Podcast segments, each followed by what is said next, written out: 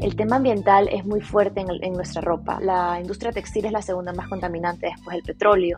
En la ropa, en su mayoría, cuando es económica, suele estar compuesta de poliéster. Este es un material que básicamente es plástico y además de ponerlo en nuestro cuerpo que y resulta ser tóxico, una vez que desechamos la ropa, eso en la basura nunca se degrada y no se puede reciclar. Y termina en nuestros océanos, luego los animales se las, se las comen y luego terminan nuestros platos como microplásticos y nos terminamos comiendo. Tiene un poco de todo en el tema ambiental entonces, por eso es nuestro gran afán en que las personas reciclen lo que ya tienen y que se convierta en algo nuevo para ti.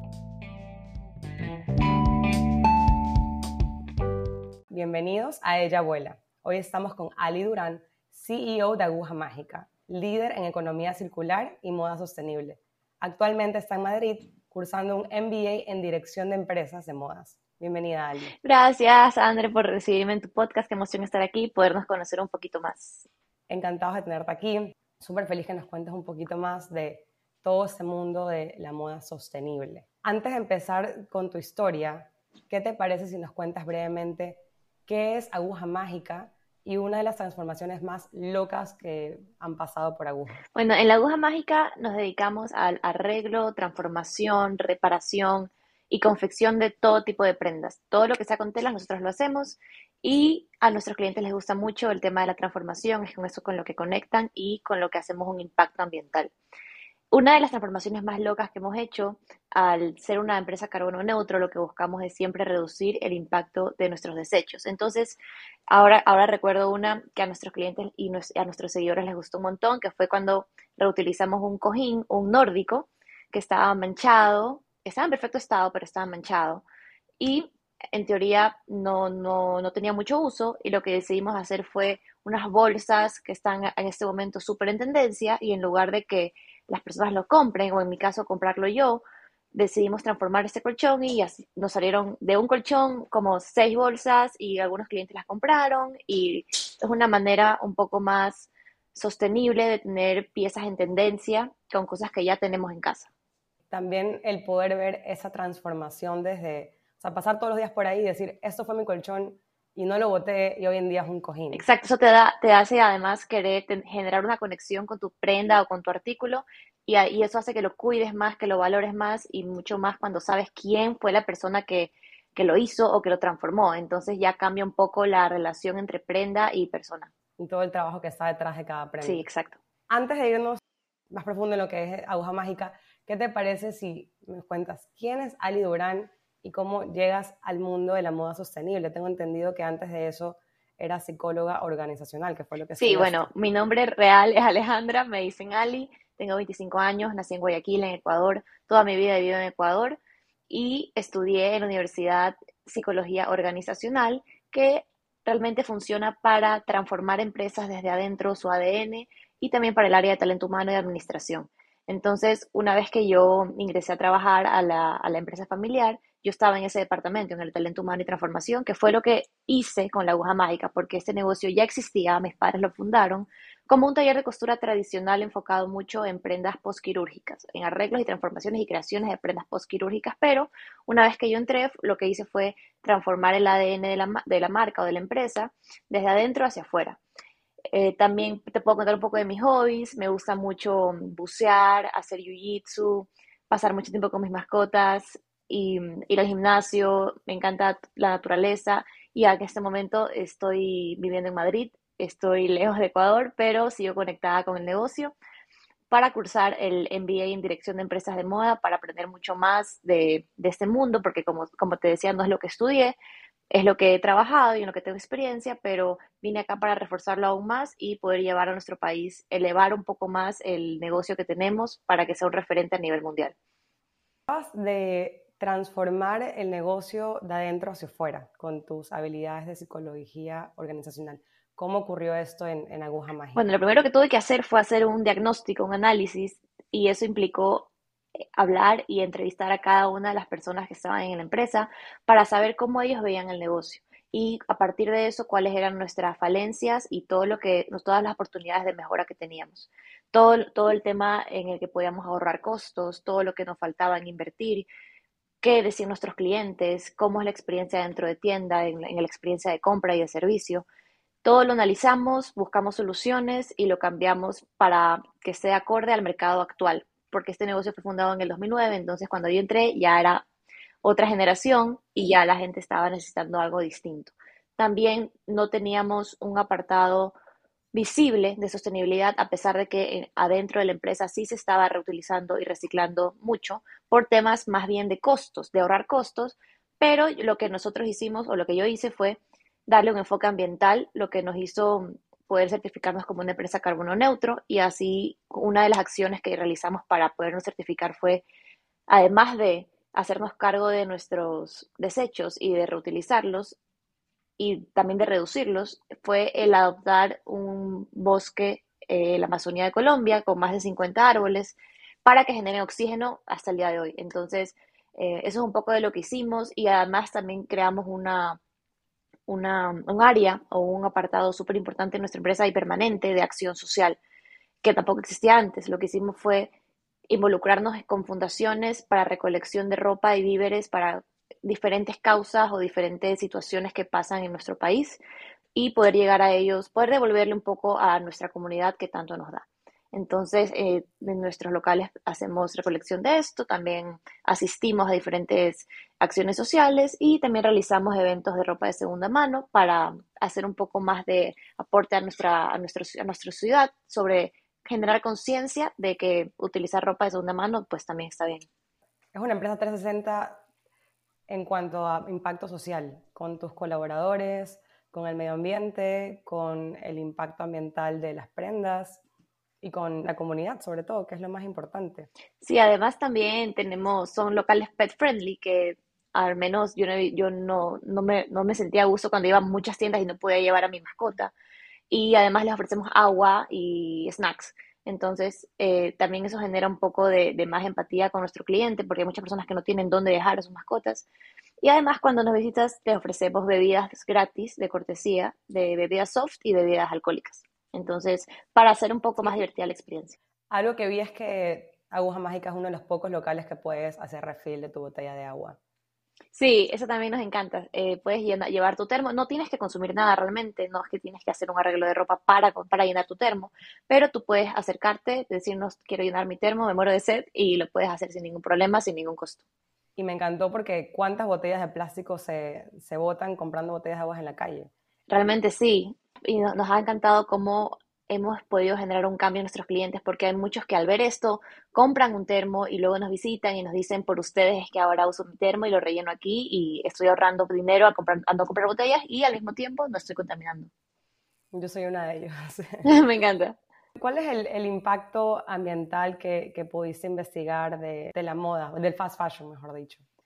Eso, eso me pasó cuando yo empecé a entrar a la empresa, porque yo antes trabajaba en otras empresas según yo, enfocada en mi, carrera, em, donde trabajé en pasantías de talento humano, etc. Pero cuando entré a la empresa me puse a investigar sobre moda y qué, pasaba en esta industria y para conocer un poco más, para no llegar eh, como dueña y decir, bueno, vamos a cambiar las cosas sin saber realmente. Entonces, cuando investigué, realmente fue impactante porque el tema ambiental es muy fuerte en, nuestra ropa. Muchos no lo saben, pero la industria textil es la segunda más contaminante después del petróleo. Entonces, es muy fuerte lo que, lo que estamos tratando de hacer y el impacto que puede tener una decisión que tomemos al comprar o no comprar algo. En la ropa, la en su mayoría, cuando es económica, suele estar compuesta de poliéster. Este es un material que básicamente es plástico y además de ponerlo en nuestro cuerpo y resulta ser tóxico, una vez que desechamos la ropa o ya no la queremos o termina hecha trapo y luego la terminamos botando, eso en la basura nunca se degrada y, no, se puede reciclar. Y terminan nuestros océanos, luego los animales se las, se las comen y luego terminan nuestros platos como microplásticos y nos los terminamos comiendo.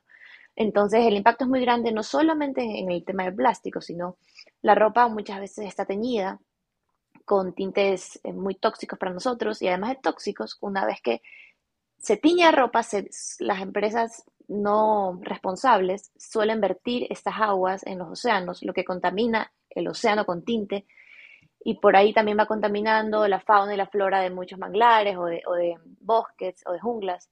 Entonces, además genera muchas emisiones de carbono en las fábricas y, tiene un poco de todo en el tema ambiental, entonces por eso es nuestra, nuestro gran afán en que las personas reciclen lo que ya tienen y que se convierta en algo nuevo para ti.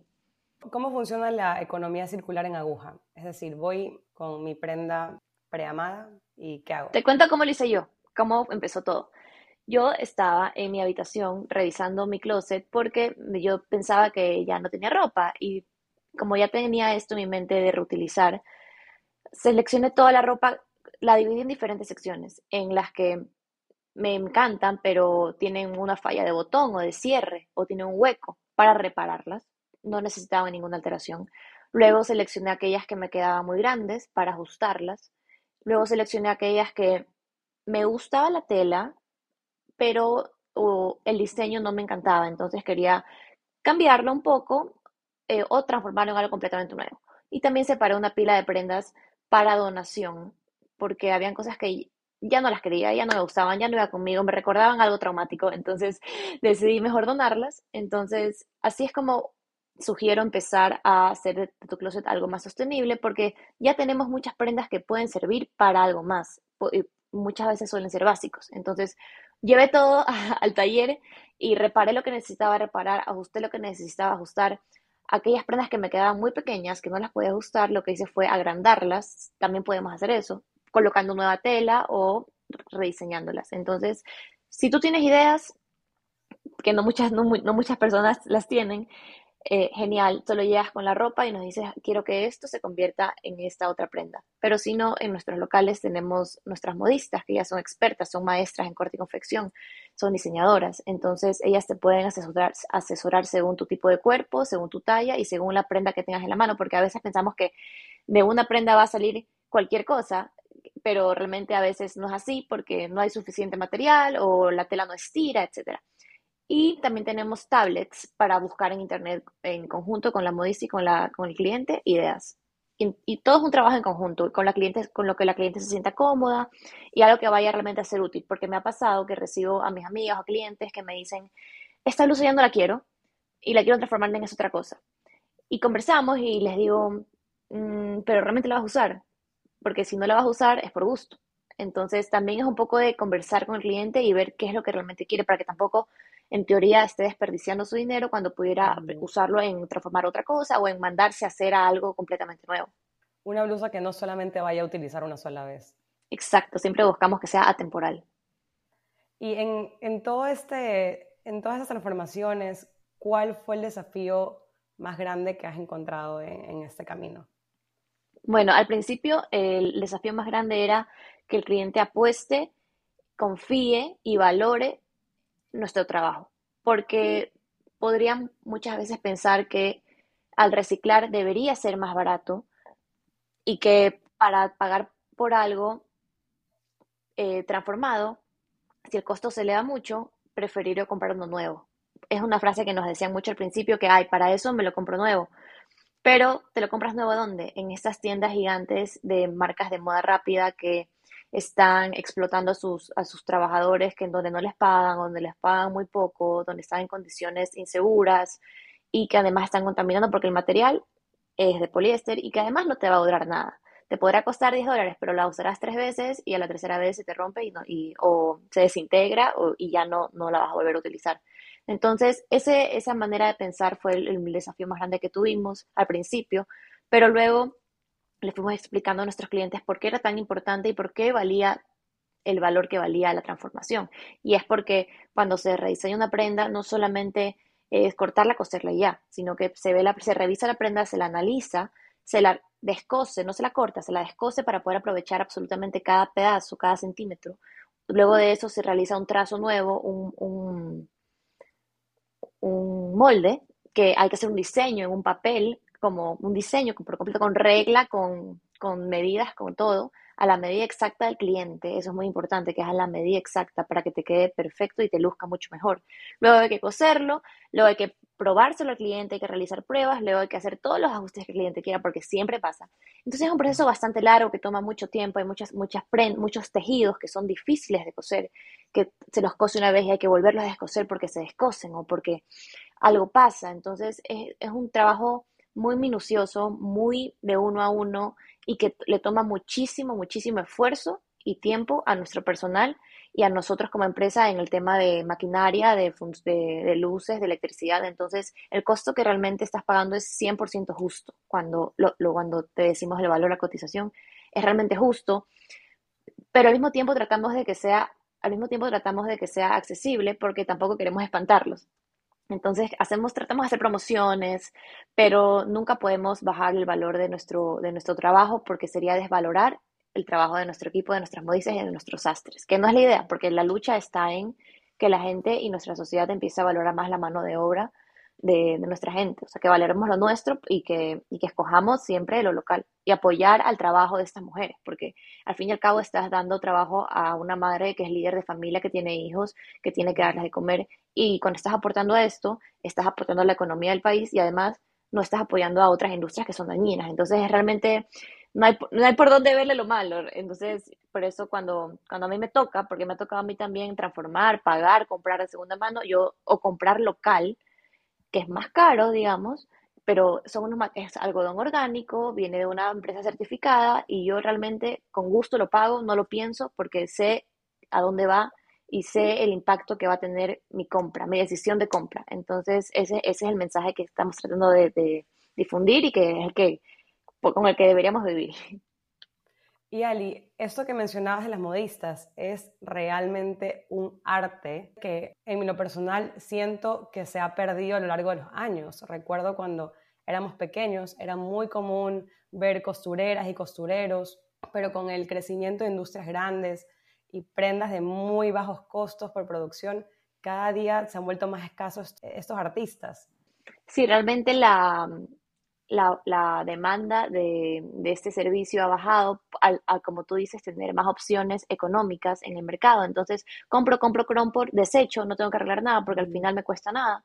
Pero sí es súper importante que mantengamos este arte vivo y es lo que nosotros buscamos porque al fin y al cabo es una necesidad eh, tener una persona que sepa coser porque es, es lo que utilizas. Y la manera en la que yo sugeriría poder que este arte se mantenga es uno valorarlo y en este caso invertir en ropa de calidad, tal vez sea un poco más elevado el costo, pero así la cuidas y cuando quieras comprarte otra, lo pienses más, lo vas a pensar más porque ya invertiste en una, presa, una pieza que sigue intacta, pero que necesita un ajuste. Entonces, así vamos a poder seguir impulsando y aportando a los negocios de costura o de reparaciones o alteraciones y enfocarnos mucho en que estamos apoyando al medio ambiente y que al final del día es el planeta en el que estamos viviendo en este momento y es el planeta en el que le vamos a dejar a nuestras futuras generaciones. Y si no mantenemos este arte vivo y si no nos preocupamos por el ecosistema en el que les vamos a dejar, realmente no, no va a ser uno bueno para ellos. Entonces es pensar un poco en nosotros y pensar un poco también en ellos. Si queremos hacer que nuestras telas duren, que nuestras prendas duren a través del tiempo y puedan transformarse, ¿qué consejos nos, darían, nos darías a los que no sabemos cómo elegir telas duraderas? Lo primero que tienes que hacer es revisar la etiqueta. Revisar la etiqueta, ver de qué está compuesto, alejarte del poliéster, el poliéster es un enemigo, enfocarte mucho en algodones orgánicos, en linos, en denim, que, y que el denim no tenga elastano. Estas son prendas muy, muy nobles porque duran a lo largo de los años y no, no requieren mucho cuidado en el sentido de que, por ejemplo, los jeans no tienes que lavarlos todo el tiempo, y, una vez que ya tengas tus piezas eh, de calidad, hechas de calidad preferiblemente localmente o no necesariamente en tu país, pueden ser en, otros países, pero hechas de manera artesanal, en, cantidades eh, limitadas, porque así te aseguras de que les tomó el tiempo suficiente como para que tu prenda dure. Una vez que ya tengas tu, tu, tu closet eh, cápsula con prendas no solamente duraderas, sino en lo posible atemporales, es decir, no, no guiarnos en las tendencias, sino más bien invertir en básicos que los puedas reutilizar en el, a través del tiempo. Y cuando ya los tengas, que estos sean, que los cuides, que los cuides, que seas un poco más consciente de lo que estás utilizando, que lo valores y que una vez que, que lastimosamente se te manchó, eh, lo puedes teñir. Si es que ya se te dañó, lo puedes reparar y si es que ya no te gusta, lo puedes reutilizar y transformar. Entonces, esos son los tips que yo sigo desde, mi, desde mi lugar.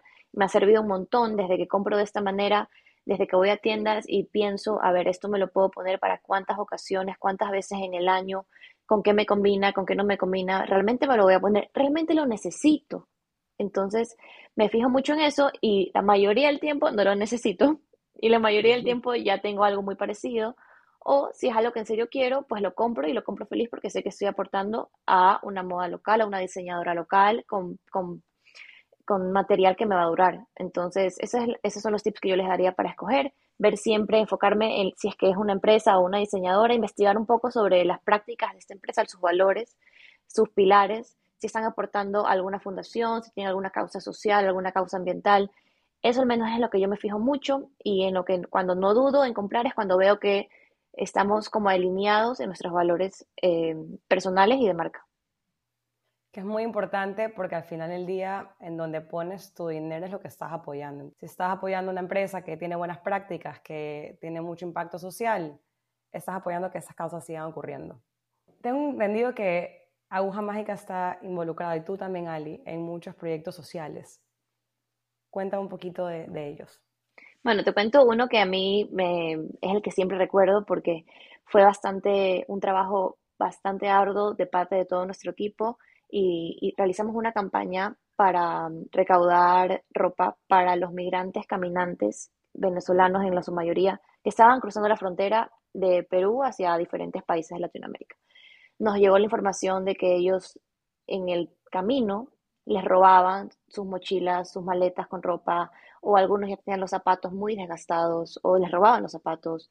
Entonces, lo que hicimos fue acudir a nuestra, a nuestra comunidad, a nuestros clientes, que recibir donaciones de ropa, de zapatos, de mochilas, de víveres. Tuvimos que clasificar todas estas donaciones, que fueron un montón de donaciones, gracias a Dios. Las tuvimos que clasificar, las tuvimos que limpiar, las tuvimos que ver lo que funcionaba y lo que no estaba apto para donación. Una vez que ya vimos lo que teníamos, lo dividimos por edades, por, por género, por tipo de ropa, los zapatos también las tallas, y nos embarcamos, las empacamos todas en diferentes paquetes y nos embarcamos a viajar a la frontera y entregar una a una cada, cada, cada de estos paquetes que nos, nos aportaron nuestros clientes y, y muchas personas más. Y me, me, gustó mucho porque verle la cara a estas personas de felicidad, de recibir algo que para ti tal vez ya no eran nada esos zapatos o esas prendas, pero para ellos significaba estar cubiertos del frío mientras estaban buscando un lugar donde vivir, un lugar seguro. Entonces, ese ha sido uno de mis favoritos. Además, también hemos receptado donaciones cuando hubo, no sé si recuerdas, en Chunchi, que hubo un deslave también recolectamos para ellos, también para la gente de Esmeraldas cuando hubo en las inundaciones.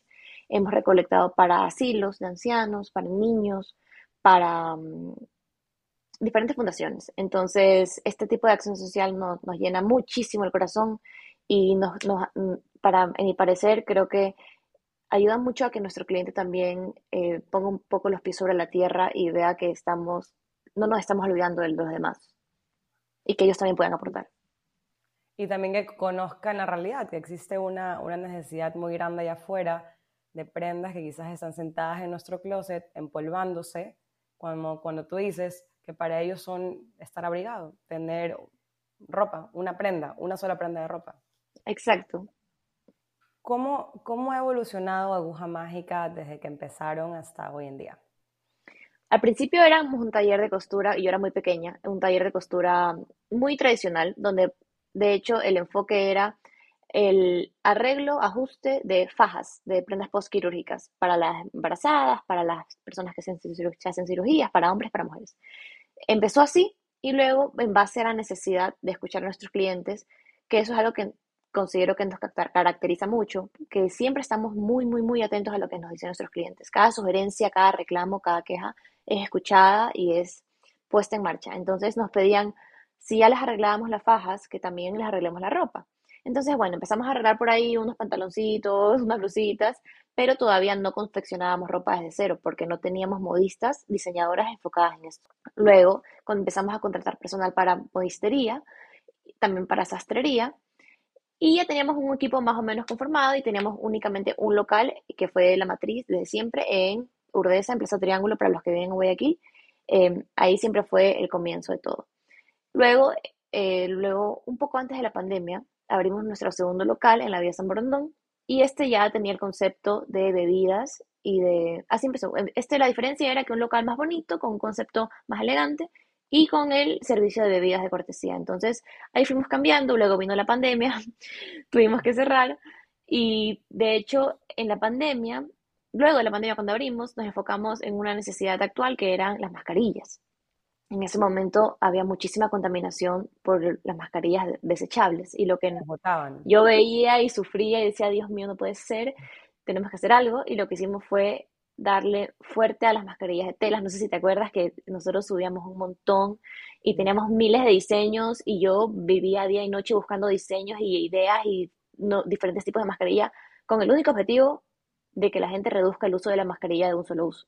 Porque esta no se puede reciclar, termina en la basura, contamina más gente, terminaba en las amarrada en las patitas de las palomas, entonces era, era muy fuerte eso nos impulsó mucho a hacernos conocer. De hecho, mucha gente pensaba que solo hacíamos mascarillas y que no, no hacíamos nada más. Luego empezamos, justamente yo en pandemia fue que revisé mi closet y ahí llevé toda mi ropa a lo que pude salir de la pandemia.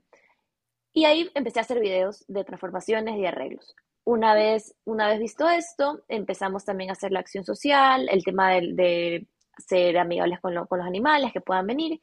Y así aperturamos nuestra tercera sucursal, que fue en la Vía la Costa, en Blue Coast, porque también muchos clientes nos pedían que estemos ahí por allá. Así fuimos creciendo, luego nos convertimos en una empresa carbono neutro, nos certificamos, como te contaba, y en este momento vamos a abrir un cuarto local, también en San, en San Brondón, pero un poco más hacia la parte de Ribera de Batán, por allá. Eh, se llama Wijo City Center, la plaza, y va a ser un concepto diferente, porque a lo que tú ingreses vas a poder ver por completo cómo es todo, dónde sucede la magia, cómo sucede. Tú entras y vas a ver todo, el taller. Eso es una exclusiva, es la primera persona que se lo cuento. Entonces, ahora todo eh, va a ser un poco diferente. ahora todos ustedes lo saben. y nos, es algo muy difícil de hacer porque cuando coses, se genera mucho polvito y muchos hilos en el piso y nos va a costar un, un poco tener el local impecable, pero nos, nos, pareció muy importante porque así el cliente ve lo que pasa, le ve la cara a la persona que está cosiendo, ve quién es, ve quién está haciendo su ropa, se conecta con el momento y con su prenda y es una experiencia más. Entonces nos pareció importante para, como tú dices, no dejar morir este arte y, y que más gente se anime a apostar por la reutilización de ropa. Ver el costur, ver la cara y, y ver el proceso, porque como tú decías, detrás de una transformación hay todo hay toda una regla de pasos que hay que seguir, tienes que descoserlo, volverlo a coser, no, es tan sencillo. Exacto. ¿Dónde, ¿Dónde ves Aguja Mágica aquí en cinco años? Nos encantaría abrir una sucursal en Quito, nos piden un montón, en Quito, en Cuenca y en Manta, son de los que más nos escriben. Luego, eso, eso para mí sería eh, en dos años. Y en cinco años me encantaría ver Aguja Mágica en otros países, que de hecho también nos lo han pedido, en México, en Colombia, en Estados hasta Estados Unidos nos han escrito, España, que en sus países no hay algo así, que les parece algo muy, muy novedoso y muy, muy adelantado a la época y que es increíble cómo nuestro país, siendo tan pequeño, ya lo tenemos y, y, que también lo quisieran. Entonces sería ideal tenerlo en otros países y nos encantaría agrandar también en, nuestro país mismo para generar más empleo para nuestra gente. Y también me encantaría poder fundar una escuela de costura para que muchas personas se animen a aprenderlo, porque al fin y al cabo, si tú lo puedes hacer, mucho mejor. Y, y así podemos valorar un poco más nuestras cosas. Esos, esos son nuestros, nuestros objetivos. Además, ya tuvimos hace poco una, un tipo de escuela, pero en, más, en un aspecto más social, es decir, lo enseñamos a chicas que, que necesitaban, chicas como de escasos recursos, que querían trabajar y les dimos clases totalmente gratis y eh, al día de hoy ellas están con su emprendimiento y les, nosotros les pusimos las máquinas para que ellas aprendan, les dimos las clases, pero queremos más de eso, más acción social en el tema de educación y además también en el tema privado de educación. Entonces, eh, hacer más acción social es lo que nos encanta y también nos encantaría formar parte de más acciones ambientales. Y, y apoyar el crecimiento de este arte. Lo que me decías de ir afuera me parece una idea fantástica. Yo me acuerdo cuando yo estudiaba afuera y vivía afuera y les mostraba los videos de aguja mágica, les decía, mira esto, que en verdad qué chévere que estén haciendo tremendas transformaciones, porque cogían un pedazo de tela, una blusa súper grande que no te quedaba y salía algo espectacular. Y todos me decían, qué increíble, necesito eso ahorita. Sí, de verdad que es, mágico, es mágico verlo. Sí. Y Ali, bueno, para los que quieran ir a Aguja Mágica, te pueden encontrar, me dijiste que en Blue Coast, en San Borondón.